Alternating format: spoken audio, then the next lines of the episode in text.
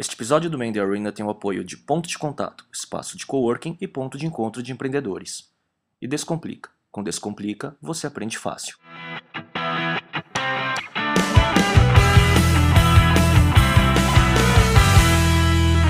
Esse é o Mandy Arena, um vídeo podcast sobre empreendedorismo e cultura digital. Eu sou o Miguel Cavalcante. Eu sou o Léo Cuba, a gente está no episódio 14, estou perdendo a conta, e hoje a gente está recebendo o Rafael Siqueira, que é cofundador e CTO, diretor de tecnologia, né, os leigos, do Apontador, um dos pioneiros na internet no Brasil, é, pioneiro em, em, geolocalização e acho que ele tem bastante história bacana para contar do produto, da história e da própria história da, que acompanha a história da internet no Brasil. Né? Obrigado, Rafael. Obrigado a vocês pelo convite. Rafael, quem, quem é o Rafael? Conta um pouco da experiência profissional. Quem é o Rafael? É um amante por corrida, adora lutas, qualquer Ultimate Fight acordado Pô, de é madrugada. É muito comum. Então, eu assino Pratico jiu-jitsu, já pratiquei há quase 10 anos, já pratiquei um pouco de Muay Thai, gosta muito de esporte. Do lado de tecnologia, consome internet 24 horas, 7 dias por semana. Às vezes pode isso aqui parecer uma doença, mas toda vez que eu entro no Google, procuro, ele fala, não usa mais que tudo ainda, né? Então tem uma você não conhece tudo. Muito bom. E como que começou, ah, como que foi essa história de empreender? Porque pelo que eu sei você estava na Poli É. e aí entrou para uma startup com sócios e aí daí foi em diante, né? Como é? Exatamente. Eu estava indo muito para a vida corporativa quando você pega a Poli. Qual que era meu sonho? Era trabalhar numa grande montadora. Na, na USP, lá na Poli em engenharia, eu estudava engenharia mecatrônica, que era o quê? Era fazer robozinho em fábrica automotiva. Era você pegar, programar aquele elevador inteligente para ele parar nos andares. A máquina de lavar da sua casa, todo aquele controle, era isso que você aprendia lá. Você aprendia um pouco de programação, mas era muita automação. Então, meu futuro eu via certo, ou numa Nestlé, ou numa Volkswagen, ou numa. Emprego dos sonhos é trabalhar na GM. Era trabalhar na GM. Nem tanto na GM, mas eu acho que alguma montadora alemã, porque eu estudava até no Instituto Goethe, estudei dois anos seguidos alemão, tudo hoje não lembro uma palavra, não acho que mas não lembro mais nada, mas eu, o foco meu era todo nesse sentido. Mas também o que, que você olhava? Eu sempre busquei assim, pô, para eu manter um padrão de vida bacana, o que, que eu preciso ser lá na frente? Então você olhava, será que a carreira de engenharia, então eu fazendo estágio, eu olhava assim o diretor de lá, via lá, pô, onde é que ele está chegando, onde pode chegar? Pô, meus amigos que estão indo para o mercado financeiro é um mercado bacana, um mercado muito, em- se você fizesse bem feito, você crescia muito rápido, dava pulos muito rápido. E muito do que eu entendia de exatas e automação, tipo programação, essas coisas, eu conseguiria fazer algumas coisas bacanas no mercado financeiro. Mas aí apareceu o que? No meio do, do estágio na, que eu estava fazendo uma grande empresa de engenharia chamada Jakopoi, uma empresa sueca, né, finlandesa também, uma união das duas, eu decidi fazer algum, alguns trabalhos de, de freelance. Então, numa, num desses empregos que eu arrumei de freelance perto das férias, era das 16 horas às 23 horas. Então, era, não tinha, tipo, eu ia para a faculdade, fazia um horáriozinho de estágio e como era novembro, ainda fazia esse outro trabalho freelance. Fazendo poli, então você estava fazendo menos matérias, então. né?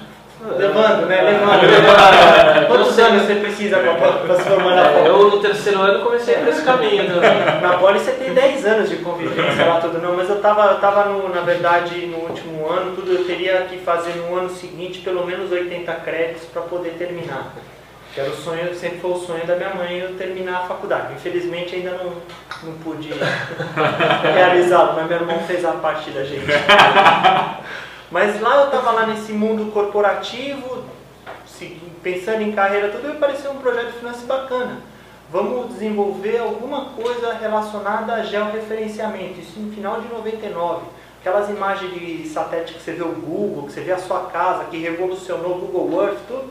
Eu olhava aquilo ali, os voos aéreos no, no Pará, já tinha toda essa tecnologia. O- os amigos meus que também faziam parte desse, de- dessa empresa aí que estava fazendo eles desenhando as casas, desenhando as, as áreas verdes, as hidrografias na- no estado do Pará. E meu trabalho era o quê? Simplesmente plotar o que tinha naquelas imagens que eles faziam. E daí ficava à noite, pegava nas ma- Aí eu, um pouco espertinho, peguei e automatizei tudo. Ah, deixa eu ver o que está sendo salvo em cada máquina, pega cada uma das coisas, coloca na, na, na plotter, de tempos em tempos manda aviso para o meu computador para eu ir lá olhar a plotter.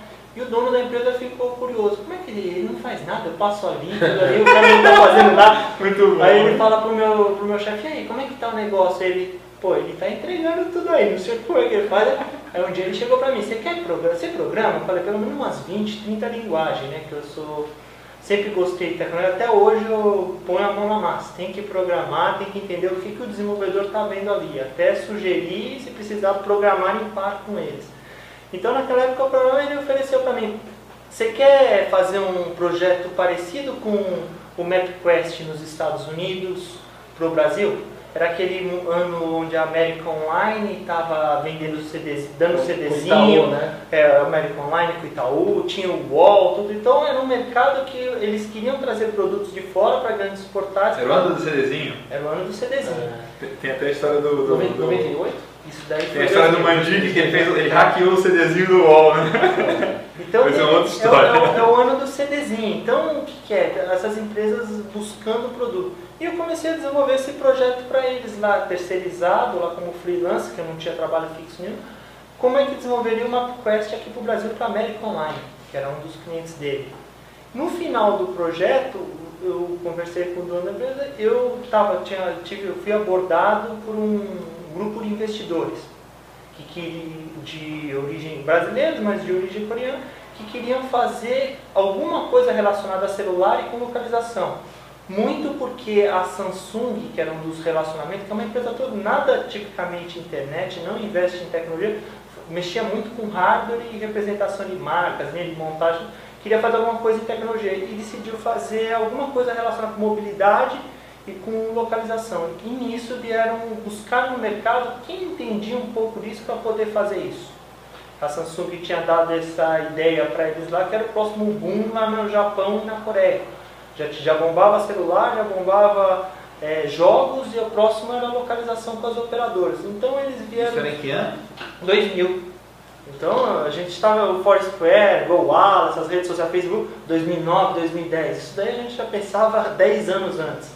E é questão de momento. A gente pagou Nossa, pelo crítica. pioneirismo, mas agora o mercado está explodindo e a gente está muito bem nessa onda do- da localização. O que, que aconteceu lá naquela época? Quando eles foram buscar, uma das pessoas identificadas fui eu, por relacionamento lá dentro da própria universidade, onde tinha uma pessoa que trabalhava no mercado financeiro, que conhecia, o- no meu caso eu, para poder indicar para os investidores que queriam fazer. Então aquele sonho meu de ir para o mercado financeiro, estar estudando alguma coisa, olhando ali, me trouxe essa oportunidade. E eu abracei com todas as mãos, desde então eu dedicado 100% ao projeto, tranquei a faculdade, principalmente nos dois primeiros anos, Segue trancado até hoje? Tentei voltar em 2003, o que a melhor experiência disso é ver o reconhecimento da- das pessoas lá da universidade. Você vê os alunos querendo entender, querendo empreender, ver os desafios, tudo. Alguns deles vieram até trabalhar comigo, fazer parte dessa equipe. Tem alguns que estão até hoje lá, lá com a gente. Outra coisa bacana foi, foi ver os dois lados da universidade. Tinha professores que te idolatravam, te queriam entender, falar, mas tinha aquele professor mais acadêmico que chegava para o outro era um mau lado. exemplo, Eu era né? um mau exemplo, porque ele falava assim, pô, o que que você está fazendo aqui em Pano? Você não tem nosso negócio? Por que você não vai cuidar lá de lá? Pô, você vem aqui no dia das provas, vem encher o saco. Você tem, você tem muito desse lado também, mas tem, tem professor, muitos professores que apoiavam, Admiram. admiram, admiram porque saiu lá de dentro. Ah, Saiu lá de dentro. Então, independente de ter terminado ou não, saiu lá de dentro, foi criada a cultura, tudo que veio disso daí foi criada lá dentro. E aí, quer dizer, depois disso foi meteórico, né? A coisa foi muito rápido, né? Foi muito rápido no próprio ano 2000. A gente sentia cada pulo de tráfego que a gente tinha era engraçado. Teve um dia, teve dois pulos que me marcaram muito no ano de 2000, porque a gente não gastou um centavo em marketing. Até hoje a gente, eh, todo o tráfego da gente é não pago. Orgânico. É orgânico, tem bastante coisa de search engine optimization, a gente é muito bom nisso, mas não por uma falha do Nem mecanismo existia de. SEO naquela Não, época. não é uma falha Sim. de mecanismo de busca. Hoje o conteúdo que a gente tem é relevante e não e tem muito long tail, não se encontra na internet nem site. Quem vai escrever de uma rodoviária em Campinas?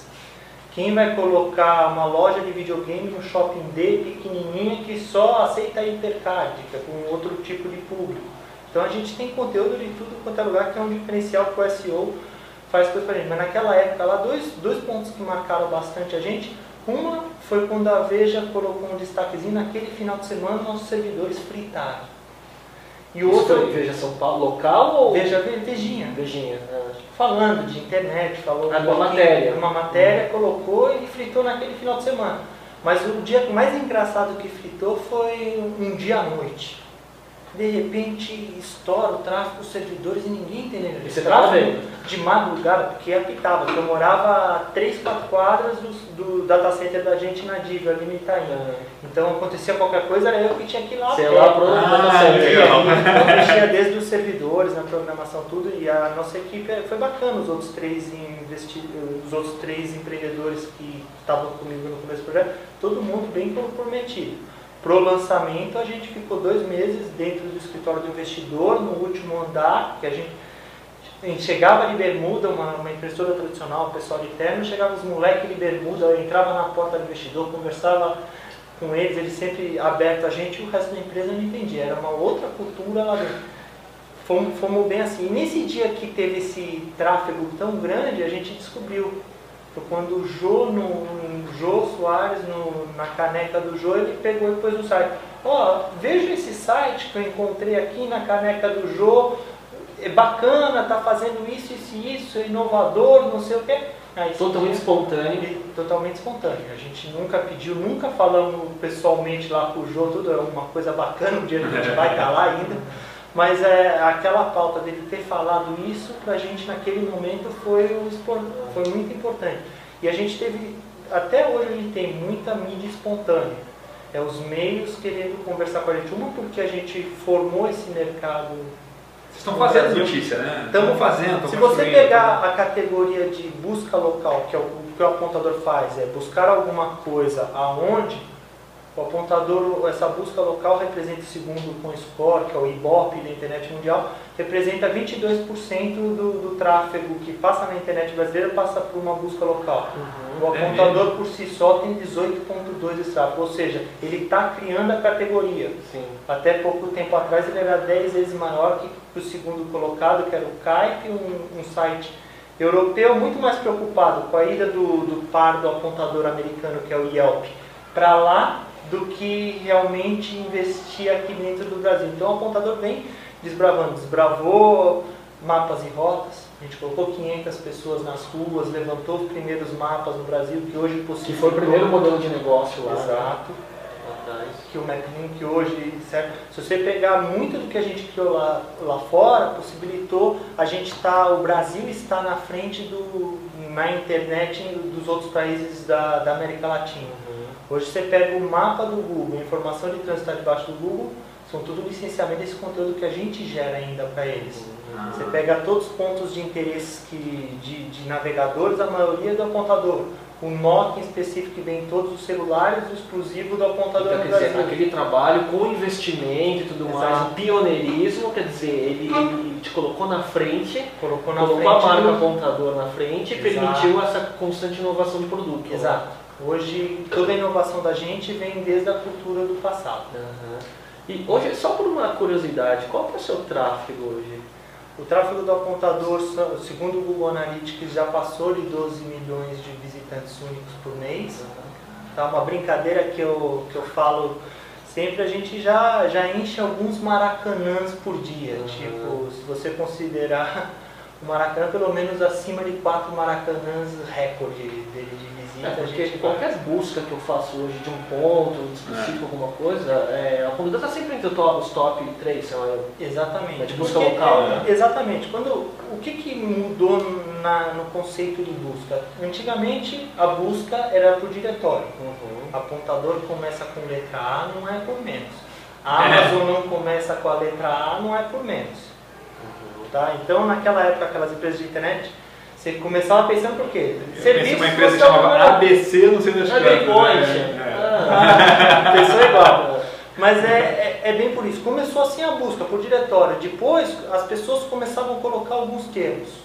Mas para você melhorar a sua busca, as pessoas começam a colocar três, quatro, cinco termos para você refinar as buscas. As pessoas, quando começam a aprender a utilizar a internet. Faz uma pergunta completa, né? Exato.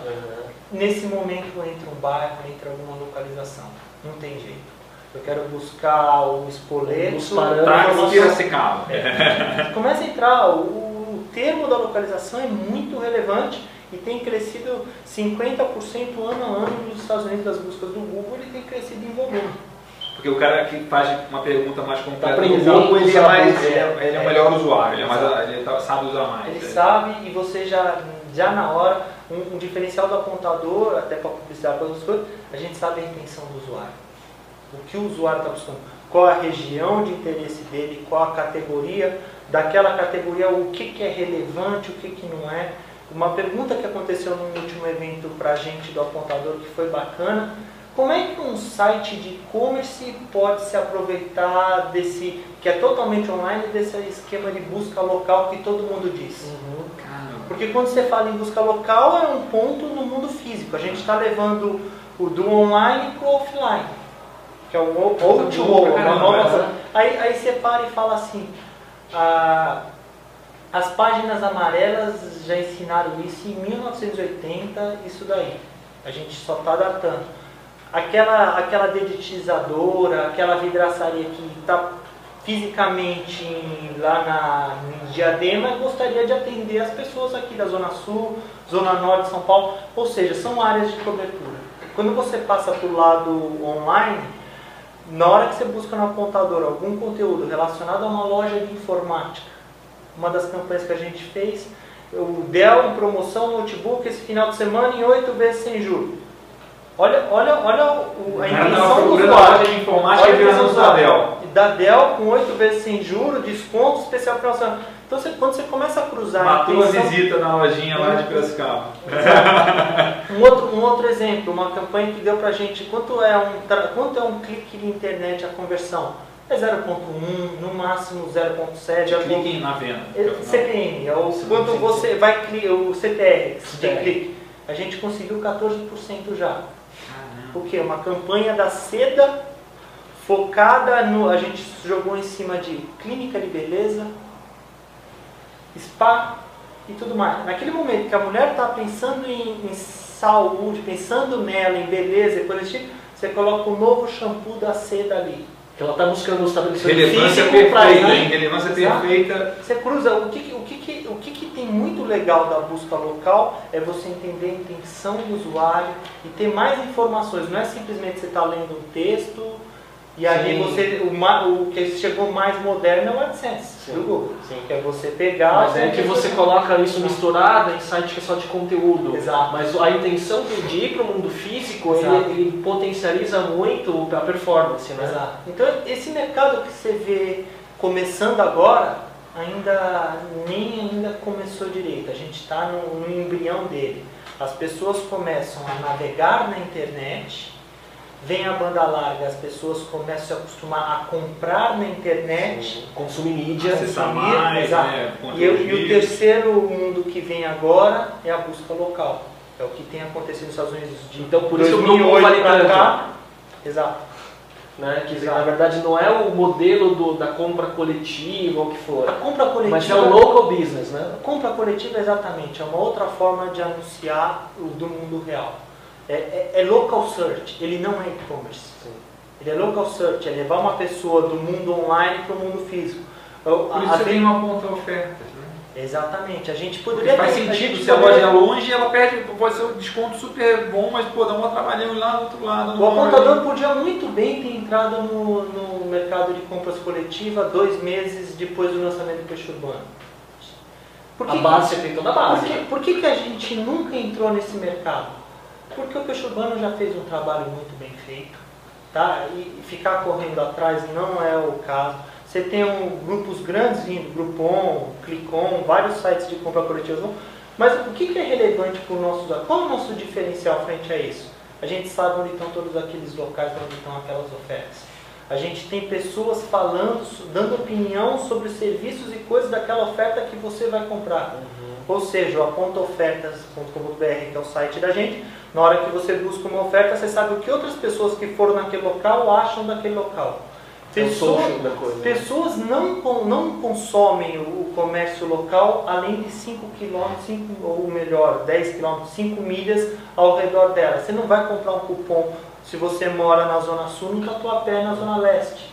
Você vai comprar algo Por isso que próximo eu já comprei e não usei, já, já venceu. Você acaba, acaba perdendo. Então, na hora que você organiza toda aquela oportunidade, todas aquelas ofertas pela localização, você sabe depois que o cara gosta de restaurante, quais são as ofertas de restaurantes mais relevantes para cada usuário, por região, por cidade.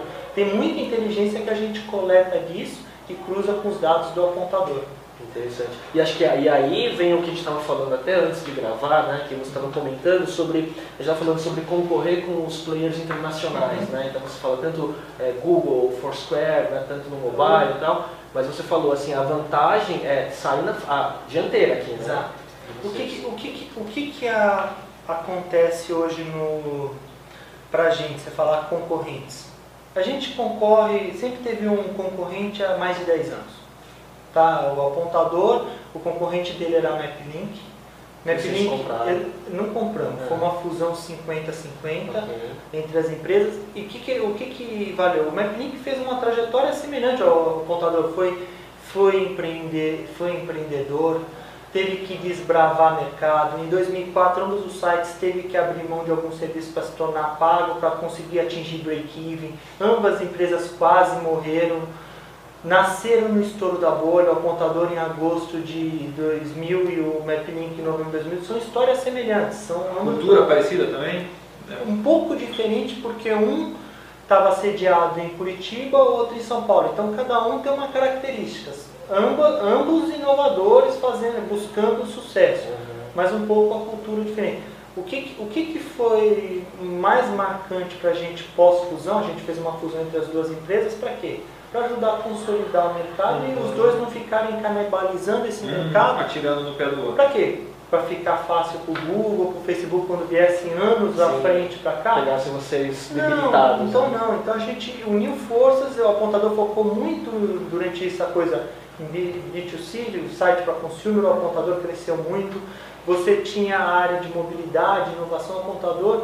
Apesar de o primeiro aplicativo com marca apontador ter saído em 2008, você vai pegar em 2001, a gente fazia teste de busca local baseado em SMS para BCP. Você mandava um SMS pizza Estou buscando pizza. A gente identificava qual era a antena e já trazia resultados legal. para isso. Em 2001, protótipo.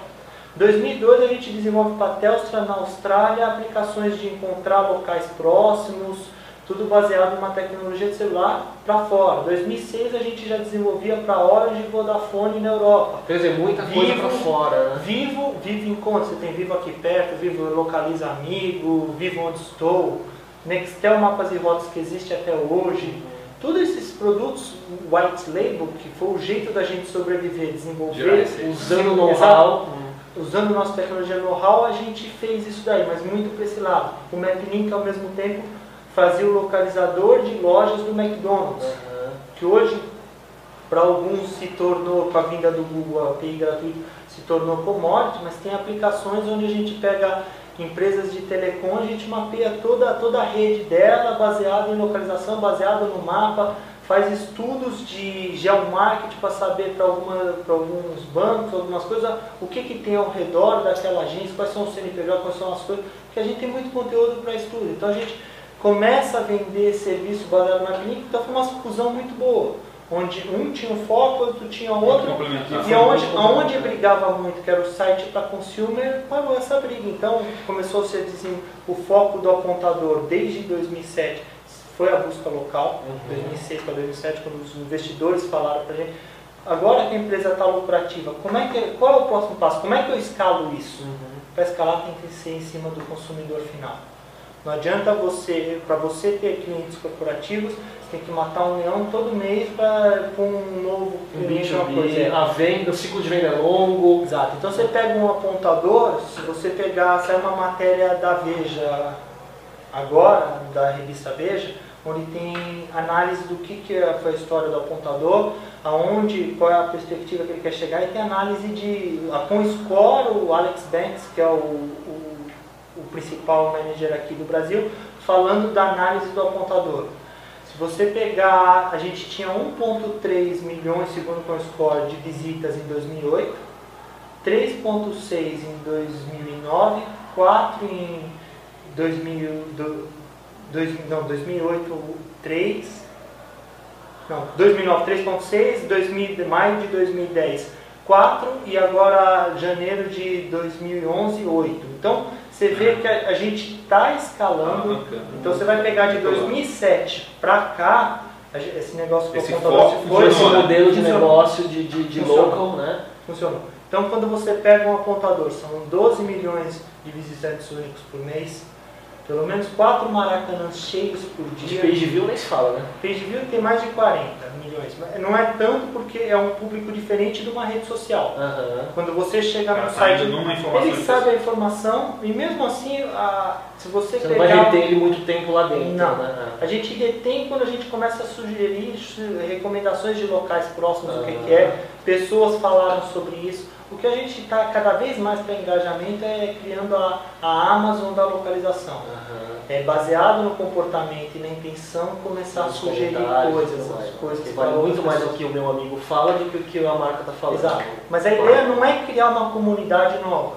A ideia é usar o ecossistema que já existe, Twitter, Facebook, todas as comunidades, entender quem são os amigos dele em cada uma das comunidades e trazer para dentro E para melhorar a recomendação. E você O cara se loga com o Exato. próprio com o outro Exato. site Pode e ser o site da gente, pode ser o outro. Eu extraio os amigos dele sem saber de onde eles vêm, mas eu sei que é relevante Mas a ele. plataforma de local é a tua, Exato. né? Hoje, se você vê uma outra parceria importante que a gente teve no ano passado, o Twitter veio, lançou o Twitter Place, ou se você chegar e fazer um tweet de alguma coisa do seu celular, ele identifica qual local que você está para tentar fazer. É a base do apontador, ou seja, a relação do local do Twitter com o apontador está aqui. Eu começo a entender o que, que as pessoas estão falando em tempo real de dentro dos locais. Então a gente começa a coletar informações de tudo quanto é local. O negócio da gente é criar uma grande base de dados e extrair Local, comportamento né? em cima disso. Você aproveita o que chama de social graph, que já está feito Exato. nas grandes plataformas Exato. de redes sociais, só que a inteligência de local está na tua plataforma. Exato. A gente acredita que tem uma rede social de pessoas, mas existe uma rede de locais. Tá? Um- um- uma pessoa que frequenta determinados restaurantes, hotéis, São Paulo está mais próxima de uma pessoa com o mesmo comportamento em Nova York, em Beijing, na China, do que uma cidade pequena do interior. A gente sabe que aquele restaurante, por exemplo, na Vila Olímpia, onde a gente está, é, a la carte, que é o 166, ele está muito mais próximo do perfil de quem visita o trio do que o quilo que está a 100 metros dele. Então a gente começa a entender como é que os locais se ligam, o que, que é Caramba. relevante para cada um. Então, gente- E algum dia você acha que, tipo, eu vou falar quais restaurantes eu gosto aqui em São Paulo, você vai me dizer quais são os bons de Nova York? é- esse é o nível que a gente quer Isso é chegar. legal, né? Quer dizer, então o seu roadmap aí de, de features e de produtos já está muito bem traçado onde vocês querem A gente, chegar, né? a gente sabe onde a gente quer chegar. Com certeza, como todo empreendedor, o que você está pensando aqui, o mercado vai muito mais rápido. Uhum. Você tem que se adequar ao mercado. Sim, Mas você sabe o que, que se dá para fazer. Uma das coisas que eu falo sempre nas palestras, a gente, que o Bill Gates fala isso aqui desde 80. Você subestima o que vai acontecer em dois anos e superestima, não, superestima o que vai acontecer em dois anos e subestima o que vai acontecer em dez. Tá? Se você pensar o apontador, ele demorou 10 anos para poder vingar. Dois, dez anos é uma eternidade, dois anos é pouco tempo. né? Exatamente. Mas você acha que o modelo, vocês acharam um modelo, assim, um modelo do que é o DNA do apontador? Você acha que quando que foi esse, esse insight aí? Foi muito indo para fora. Tá? Foi 2007. 2006 Já com sete 2007. anos de produto. Exato. E Só, só um parênteses, isso aí tem muito, é, é, é, acho que é muito inspirador até para o nosso último convidado, que é o Flávio, que está aqui até acompanhando, que falou muito isso. Eu não sei qual é o meu modelo, né, com dois anos de negócio. Então, é, Quer dizer, com sete anos que que você... vocês acharam assim, o- o perfil e DNA do seu negócio. né? Exatamente. O que, o que, a gente entendeu é, quando a gente você vai para fora, você vai num evento, vai ter um evento semana que vem, agora final de, de março, para início de abril, que é o Web 2.0. Foi Sim. um dos eventos que eu até conheci o Miguel Sim. lá. É um evento que muda a sua cabeça, abre a cabeça. Você olhar um, uma- um fundador do Twitter, ou olhar um fundador de uma outra empresa falando do negócio dele, você começa a enxergar como é que isso daqui se adequa ao meu, ao meu negócio. Não é você criar um Twitter novo, mas sim, putz, olha a sacada dele, essas coisas. Se eu fizesse alguma coisa semelhante no meu negócio, isso daí... E pensar grande, Você né? pensa de forma mais ampla, né? Você, nossa, Então, eu, eu acho que o que foi a principal diferencial foi ir para fora. Uhum. É abrir a cabeça para eventos, olhar, olhar fora Ter da contato, caixa. né? Exato. E, aí- e, e eu acho que eh, as perguntas que eu tenho para ele, assim, acho que o Miguel, para todos vocês, é muito de o dia a dia da operação, às vezes você fica muito próximo da, da, da operação e você começa a perder a visão A minha, da a minha, coisa. a minha equipe, Acho que é isso, minha né? equipe sofre mais quando eu estou fora do que eu estou todo dia do lado dela. Porque aí você cabe- volta, você volta louco, né? Não, Eu- mas não, não só voltar, é de lá mesmo. Tá certo, não existe férias. Aí você começa a pensar assim, nossa, olha o que eles fizeram. Se eu fizer, meu, faz isso aqui pra testar, faz isso aqui. Não, calma, calma, calma, não vai. A gente vai fazer, calma. Eles seguram até a minha ansiedade. Só falando, eu eu lembro de um cara que eu conheci que tinha ido nesses super eventos de gestão e tal, e a mulher dele falou, cara, você não pode ir nesse evento, você tem que levar mais gente da sua empresa, porque você vai quebrar a sua empresa, porque você volta com tanta ideia, tão maluco. E falta braço pra que tudo, né? consegue? É. É, É, exatamente. por aí, né? E o que, que você está vendo, Rafael, assim, do que, que ah, a transformação desse mercado do empreendedorismo digital, de tecnologia no Brasil, da época, porque você começou pré-bolha, né? Exato. E do que é hoje, né? O que, que aconteceu ali? Em 99, 2000, 98, 2000, você viu muita empresa de internet no Brasil surgindo. Muitas delas quebraram nesse, nesse meio, mas tem algumas que Antes de 2001 já tinha morrido muita gente. Muita, muita. Você via encapando táxi, todos os outdoor da cidade. quebrados. Essas Encapando empresas. Não tinha cidade limpa, né? Essa- essa- essas empresas eu não conheço uma que está viva até hoje, não é? As empresas que focaram no, na, na- no, no- no core, na tecnologia delas, Apontador, MapLink, Buscapé. Buscapé, CyberDite, Mercado Livre. Eu posso te listar um monte de empresa que veio de 98 para 2000, seguindo o modelo americano. Mas todo mundo. Quem Essa métrica é muito boa. Sem capotax? Quem, quem, qual foi a mentalidade daquele tipo? Não é de tipo de pessoa que estava ali. Era vendo aqueles bilionários de IPOs. no- Não, Vou fazer- vou dar um tombo aqui, né? Vou, fazer algo bilionário. Ah, Tá? Ninguém pensou pequeno. Quem pensou grande sobreviveu. Eu não vou queimar dinheiro com qualquer coisa, fazer não, vou focar no negócio, eu vou criar um negócio que vai valer bilhões ali na frente. aham. Então, sempre, essas empresas que pensaram desse jeito. Com tecnologia, com, com o foco, Exato, com tecnologia. Hoje está muito mais fácil. Tá? Naquela época você tinha um investidor de uma. Tinham poucos, né? Como é que eu vou convencer um investidor nacional? Vamos focar em internet. Aquele negócio que está quebrando, estourando a bolha lá, que ninguém sabe quanto vale a empresa, tudo isso. Vamos investir em internet. O mercado amadureceu lá fora e isso daqui também está vindo para cá. A gente está num momento muito bom. O Brasil é a bola da vez. Se você fizer qualquer roadshow do ano passado para cá, todo mundo está receptivo à sua visita. Você vai lá, eles querem escutar você, querem entender seu negócio, até palpitam. Algum, o, o principal problema é saber quais deles estão preparados para assinar o cheque. Uhum. Eles têm é uma cultura nova. A gente tem ainda alguns problemas de legislação, imposto, tudo assim, que eles ficam com medo, pô, se eu pôr dinheiro, como é que eu vou tirar? O que, que eu vou fazer? Alguns, Como sair? é, alguns estão já é uma, barra- uma fricção é isso. uma fricção ainda. Precisa os primeiros virem, aí os outros vêm atrás. Mas que isso daí vai acontecer no- nos próximos, esse ano e os próximos dois anos, eu não tenho dúvida. Vai ter muito capital de fora incentivando alguns projetos né? de empreendedor aqui no Brasil. Acho que esse é um momento, um momento que a gente nunca viveu e que o, o Vale do Silício vai vir para cá. Isso é uma das coisas que eu, que eu acho interessante, assim, você está numa empresa que é, tem 10 anos, né? tem mais de 10 anos. 10 anos de internet, internet no Brasil é uma eternidade. Exato. Como é que você faz para continuar inovador, continuar com a mesma cultura do cara que está começando hoje, com Uma, uma, uma coisa bacana que a gente tem lá na empresa, a gente não tá lá para sempre aprender, tá? A gente, uma, uma história legal, a gente esvazia a xícara para entrar em novos conhecimentos. 2009 para cá, no final de 2009 para início de 2010, a gente deu um dos principais passos da gente. A gente chegou num nível de maturidade onde a gente teve que organizar a empresa. A gente trouxe um CEO, por exemplo, assim, quando você vê assim, "Ah, como é que os fundadores trazem o chefe deles? É tipo o que- Larry Page e o Sergey Brin com o, o Schmidt, né? Exato. A gente chegou num, num momento de maturação que a gente precisa dar o próximo passo.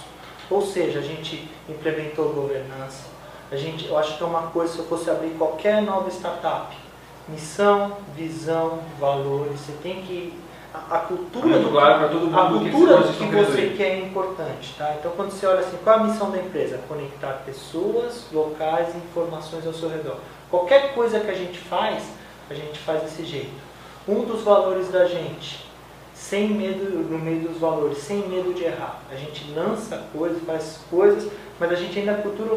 Sem medo de errar, está disposto a errar, né? Exato, a gente tem ainda a cultura de startup. Vamos fazer teste, não vamos ter medo de errar. Vamos todo mundo buscar uma das coisas, um dos fatores muito fortes, pessoas, tá? É gente. É gente, quando eu digo, é estrela sem estrelismo. Então, esse negócio de missão, Legal, valor Estrelas tem estrelismo, né? é isso legal, que a gente tá? busca, que tenha tesão por tecnologia. Você vai ver, você vai ver esse tipo de coisa. Heavy user.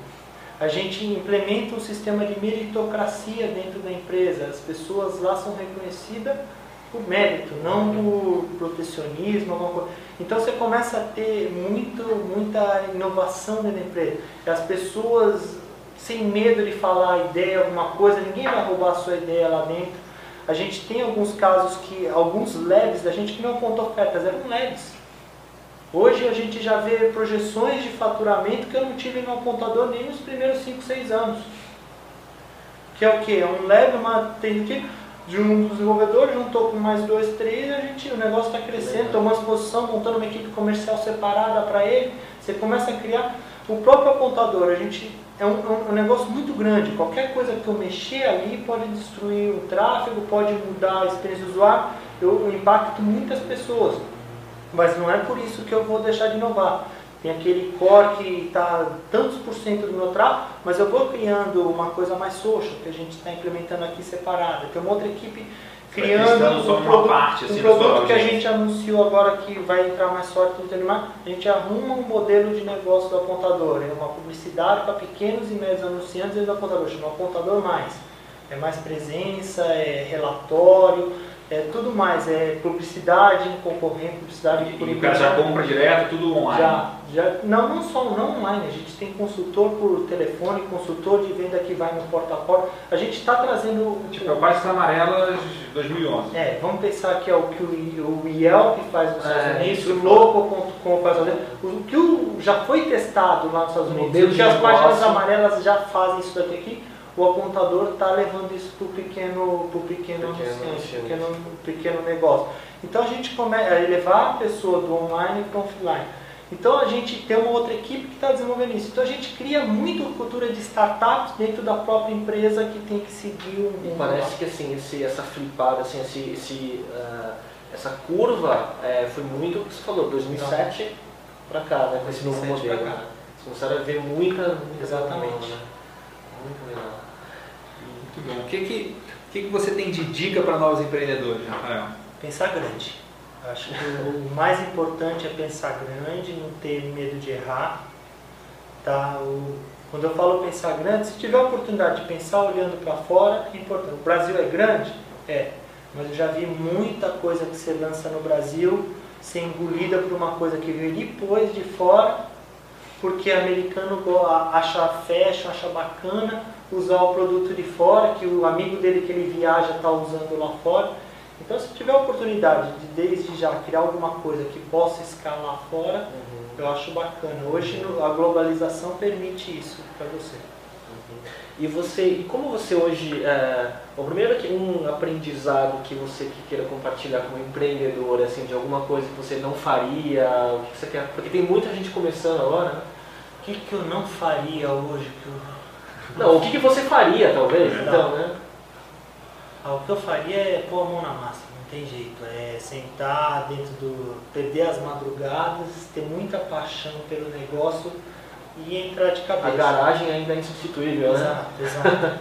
Tem que ter muita paixão, acreditar. Quando você vê muito, muitas pessoas que passaram aqui fundador, todos eles, empreendedores, têm paixão pelo que fazem. desde o início até hoje. Por isso que o negócio prospera. E tem a visão, né? Exato. Sabe, sabe, eu acho engraçado assim, né? Quando fala Isso é visão. muito verdade. né? Tem gente que acha que visão é uma coisa meio etérea, uma coisa meio fu- esfumaçada, Tem uma, mas é, é, tem uma coisa legal, né? você, você é louco, o empreendedor é louco, até o negócio dele dar certo. É. Então todo mundo Muito achava bom que era maluco. Mas sabe, eu acho que assim, mas é, pra- é- é- é- é racional isso, porque o cara tem todos os elementos, ele está enxergando os elementos na mesa que o outro não está. Então por isso que o cara tem a convicção. E tem que ser um É. pouco louco também. né? É. Mas legal. E por fim, assim, que, que, como você consome informação de empreendedorismo? Você também esses que que você que leitor você... voraz, blogs? Uma, um, pra mim, uma das melhores invenções são, foi o iPad e a outra foi um outro. Que é uma revista só, né, que você carrega, né? Por que o iPad? Você tem o, o Flipboard que deixa você ver os Twitter, ver as coisas no formato de revista, dos blogs, as coisas que te interessam.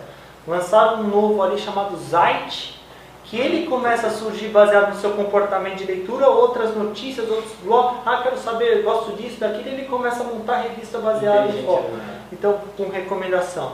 Mas outra coisa para mim que me incomodava muito era o Google Reader. Era o que nem vocês comentaram anteriormente. É aquele Estava sempre devendo, né? Sempre devendo. Aí criaram um browser lá que agora está público para todos, o RockMelt. Que é um browser o baseado Google Reader no- no- no não, é é um browser baseado em Chrome, onde você tem todos os plugins, todas as coisas, mas o seu lado esquerdo fica todos os seus amigos do Facebook, tudo que, que eles querem falar com você é um chat. Mas o seu lado direito você pode pôr os seus blogs favoritos, já monitora seu Twitter. Então você monta. Os seus blogs favoritos ele vai colocando lá embaixo como se fosse a caixa postal do seu e-mail. Tem nove que você não leu. Aí você clica e você, ele já mostra para você, tipo no formatinho revista, ó, tais notícias, tais notícias. Ah, essa aqui eu quero ver. Você já clica, abre a janela, então Ele é mais, é mais É rápido. intuitivo. é rápido. Na hora que você está navegando, você vê que você tem um tempo, você olha ali, putz, deixa eu ver o que saiu. Então você consegue acompanhar. O Christian Barbosa vai adorar isso como ferramenta de interrupção. Você de sabe que eu quero fazer um comentário agora. O Cristiano Barbosa é o novo usuário do iPad. Pois é. A Microsoft não vai gostar muito disso. Mas o, quanto à leitura, alguns que ele já comentou que é legal, o Resolução, Startupia aqui no Brasil, eu por estar focando muito em iPhone, mobilidade, a gente lê um pouco o iTouch BR, Mac Magazine, a Uhum. nível Brasil pra gente acho que são alguns formadores. Mobilidade daquele Bodinhos, o BSR, né? Bodinhos É. Report. Aqui, agora quando você fala internacional, a quantidade de conteúdo rico é, muito grande. né? Então eu vou falar alguns. TechCrunch, Mashable, Engadget, Gizmodo, The Next Web. É. Você tem Life Hacker, você vai, você vai pegando, você tem conteúdo. Tem muita coisa. muita coisa boa. É. E todos eles eu passo e dou uma olhada. Tem o, o de joguinho para iPhone que eu gosto, que é o Touch Arcade, isso daí é mais hobby pessoal, jogo, joguinho, essas coisas eu, eu leio. Tem, você quer saber o mundo obscuro do lado do iPhone, é Redmond Pi, Ah, é. ele fala dos jailbreak, ah, o que, que as pessoas estão dentro, como fazer unlock, como não sei o que. Esse, esse eu vi pela primeira vez esse, esse final de semana pelo site. é, ele é- Ele mostrou um é negócio muito desse, bacana, tinha ele mostra, além dele mostrar as coisas, os rumores, as tendências, ele começa a ler de outros, ele mostra muito o mundo, Como desbloquear. o, então. o mundo obscuro, o que, que você queria saber e não sabe para quem perguntar. Chegando ao final do nosso Man in the Arena 14, né, primeiro agradecer a Ponte Contato, a Fernanda aí por receber a gente. E a gente, nesse episódio, a gente vai fazer um concurso, um sorteio, um brinde. é, são dois presentes aí da editora Novatec, que edita os livros da O'Reilly Media. E a gente tem a arte de SEO e ferramentas de publicidade do Google. E a gente vai. o desafio é o seguinte: o Rafael vai fazer uma pergunta e as duas melhores respostas, ou comentários, ou, né, é, vão ganhar, cada um desses livros aqui. Legal. lá. A missão do apontador é conectar pessoas, locais e informações ao seu redor. No mundo você tem Goala, Foursquare como redes sociais, você tem os novos Group Messengers, que são os grupos de pessoas falando de, sobre determinado assunto, onde a localização é o que aproxima elas. Você tem sharing de fotos, junto com redes sociais, vinculando localização também. Se você fosse criar um- uma nova startup com serviços baseados na educação que você tem visto aí fora, o que, que você desenvolveria? Traz para a gente essa ideia. Então... Pessoal, esse é o Man de Arena número 14, com a participação especial de Rafael Siqueira, do Apontador. Eu sou Miguel Cavalcante. Sou da Cuba. E muito obrigado e até a próxima. Obrigado.